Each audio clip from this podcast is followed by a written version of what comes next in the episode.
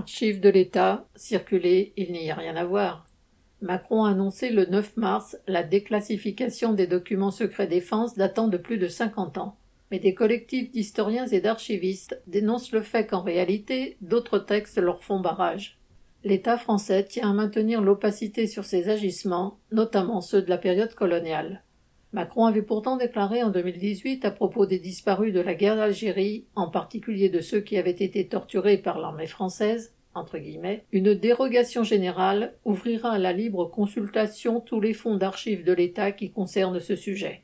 Mais depuis c'est tout l'inverse. Une instruction générale interministérielle transforme la consultation des archives classées en secret défense en un parcours du combattant administratif, bien souvent dissuasif. Cette instruction émane d'un organisme rattaché au cabinet du Premier ministre et plusieurs collectifs d'historiens cherchent à la combattre. Ils ont déposé un recours devant le Conseil d'État le 15 janvier dans le but de l'annuler. Selon eux, l'accès aux archives s'est progressivement durci depuis 2011. Auparavant, certains documents d'État, liés par exemple aux actions de l'armée en Indochine ou en Algérie, étaient certes inaccessibles.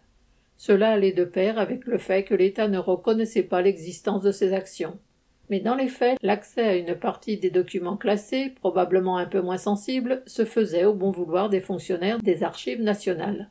De plus, une loi avait été promulguée en 2008 stipulant qu'au-delà de 50 ans, le secret défense ne s'appliquerait plus. Elle laissait donc de bons espoirs aux historiens.